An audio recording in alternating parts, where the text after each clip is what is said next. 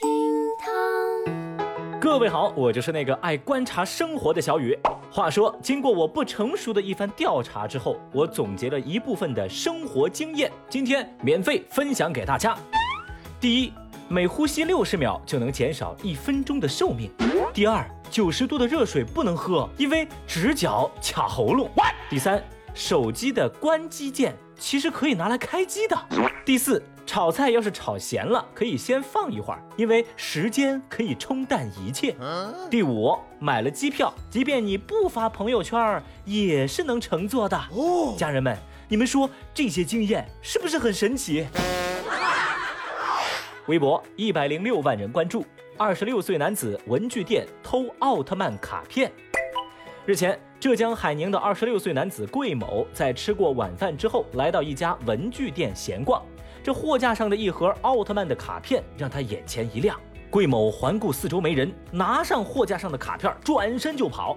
据当时在文具店二楼的老板描述，只听见桂某在一楼大喊了一声，但下楼查看时却没发现有人。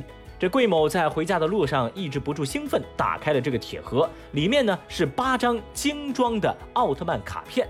但是当桂某回到小区门口的时候啊，警察已经在这儿等待着他喽。意不意外，开不开心？据桂某交代，几天之前他就曾在市区另一家文具店采用相同的方式偷了十七包奥特曼的卡片。这最终，桂某因盗窃被海宁警方行政拘留六天。桂某的巨婴行为啊，让不少网友十分的不解。有人评论表示：“哎呀，都二十六岁了，你想要就直接买呀！”我不能想象。还有人则是调侃：“耶，这就是传说中的男人至死是少年吗？”这个小雨我就觉得哈，这是属于那种典型的心智尚不成熟且经济还不独立。大哥，你都二十六了呀！当然，无论你多大，你都可以喜欢奥特曼，但是你的行为配不上这位打怪兽的英雄。要是奥特曼知道你用偷这种方式去爱他，他还会高兴吗？哼！所以啊，还是老老实实去找个班上，等你挣了钱，想买多少买多少。有一说一啊。如果你也喜欢奥特曼，你相信这个世界有光，那我希望你自己也是一道光，这才能获得力量。而像这个桂某这样子呀，那肯定不行，他已经被踢出正义伙伴的行列了。哎，话说啊，手机边的您相信这个世界有光吗？反正啊，小雨我一直相信这个世界有光，而且是正道的光。正道的光。微博二百零六万人关注。男子酒后持菜刀逼老人下跪。最近网上出现了一则视频，视频当中一位自称是贤哥的男子疑似酒后撒野，拿着菜刀当街恐吓一名老人，逼老人跪下。视频当中，老人跪在地上是一脸恐惧，而这名男子大声叫嚣，甚至威胁，还按住老人的头，狂飙脏话。这段视频引起了微博网友们的高度关注，大家一致认为欺凌老弱这种事情必须严惩，也希望这个恶人能受到应有的惩罚。哼！很快，第二天，广东化州警方就发布公告，已将嫌疑人吴某抓获。对于自己持刀威逼老人下跪的举动，吴某表示自己是喝多了、喝醉了才做出了这样的傻事儿。这是过年了想去吃牢饭了啊？就这种垃圾不关进去留着过年吗？这些年呢，发酒疯的小雨是见多了，拿喝醉了当借口的人也见了不少。但凡有两个菜，这些人下手的对象就不会是老弱病幼。你这个吴某喝醉了，喝醉了，谁信呢？啊，你喝醉了，你真喝醉了，你咋不去挑衅一个壮汉呢？你咋不去挑衅警察呢？我看你啊，确实是喝醉了，是醉得很清醒的那一种吧？你他妈有病吧你！哎呀，世人总说难得糊涂，但小雨我却觉得清醒是这个时代最稀缺的品质。微博四百九十九万人关注，火锅店称洗碗工赢四十万大奖是游戏。说辽宁鞍山一名火锅店的洗碗阿姨凭借滚可乐瓶的技术赢得四十万大奖的视频在网络上流传。这个视频一出来就引发了大家广泛的关注。不过后来火锅店的工作人员表示，视频中发放年终奖只是火锅店搞的一个游戏，所谓的那个四十万大奖并没有真的拿给员工。这个游戏的具体玩法呢，就跟打保龄球似的。员工呢，把一听可乐放在桌子上往前滚，那滚到五元、十元的区域的地方，老板就会给员工发五十块钱的奖励；而滚到二十元、五十元区时，就会给一百元作为奖励。那视频当中啊，最后一个区域就是四十万的大奖。当时呢，这个洗碗阿姨所滚出去的那瓶可乐，刚好就停在了四十万这个位置。而现在，火锅店员工又站出来说，不是那样的，我们的奖励只有五十块、一百块。所以现在这事儿在网上就引起了很大的争议。很多网友都觉得火锅店的做法非常的不厚道，你玩就玩呗，你玩不起你就别玩啊，干嘛还得自己硬撑硬装呢？绝！一时间，火锅店啊，在网上是千夫所指。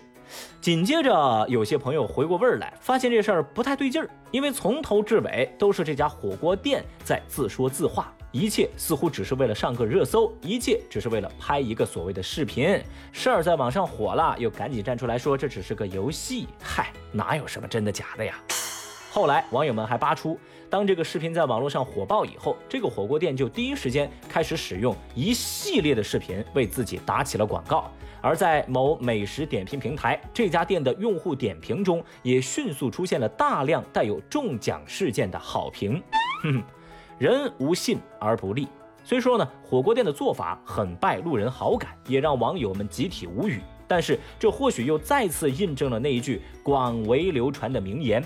负面的流量也是流量啊！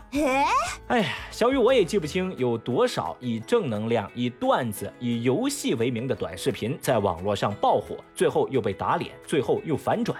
那些记录的美好生活，那些拥抱每一种生活的时刻，一次次在网络上变成了记录摆拍生活，拥抱每一次摆拍。这难道就不是所谓的占用公共资源了吗？Oh no！如果任由这种浮于表面的虚情假意乐此不疲下去，我想我们这个时代对于真相的记忆和真实的印象将会覆盖一层薄薄的摆拍油渍，而且是无法被撇清的那种。微博一百七十二万人关注，一女嫁三夫，扮演三个男人的妻子。最近，江苏徐州警方破获了一起离奇的骗婚案。说已婚并育有两个孩子的女子侯某，由于好吃懒做、手头拮据，突发奇想，瞒着自己的丈夫在直播平台上直播，把自己呢编造成一个不幸的离异女，先后与两名男性网友交往，并且分别和他们结婚，也就是她同时扮演着三个男人的妻子，拍了三套婚纱，来回辗转于三个夫家，最后东窗事发，受害人报警。那据民警调查，两位受害人一共被这个侯某骗了三十多万。目前，侯某已经被公安机关采取了刑事强制措施。嚯，朋友们，你仔细想一想这一系列操作的复杂性：一个女人在网上当主播，然后骗别人自己离异了，又跟两个男网友分别结婚，辗转于三个家庭当中，最终骗了三十多万才暴露。我的妈呀！我我别的不说啊，我就觉得这个骗子一方面是脑子强大，另一方面这心理素质也真是强大。明明你有一身的本事，你非要铤而走险违法犯罪，这是何必呢？我觉得你可以啊，跟上时代潮流啊，学学那些大 V 们出个什么恋爱网课，教教单身狗如何谈恋爱嘛。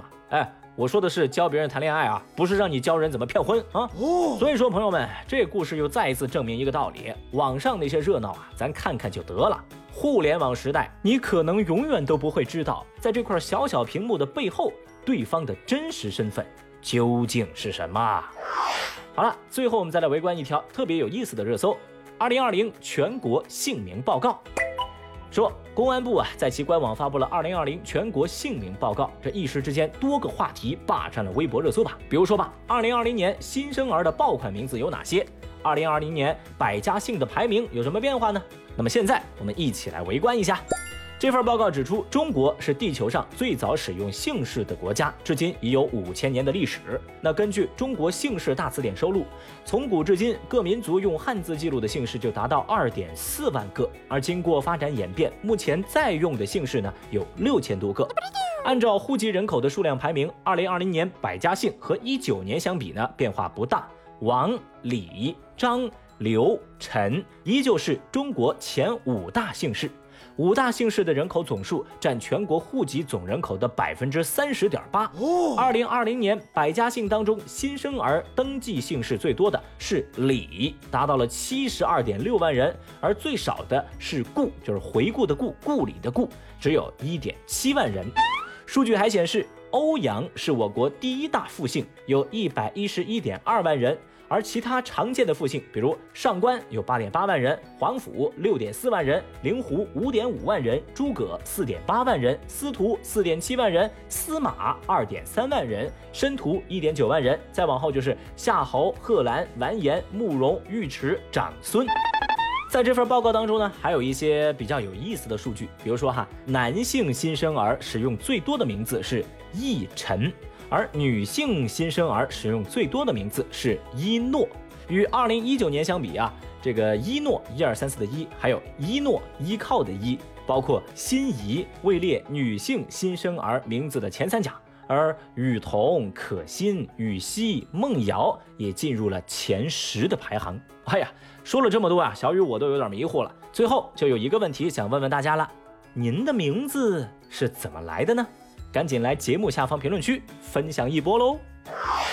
好了，以上就是今日份厅堂微博报，解锁更多互动姿势，欢迎来喜马拉雅 APP 微博报的评论区活捉小雨哦，又或者来新浪微博找我玩耍。明天我们再聊，拜拜。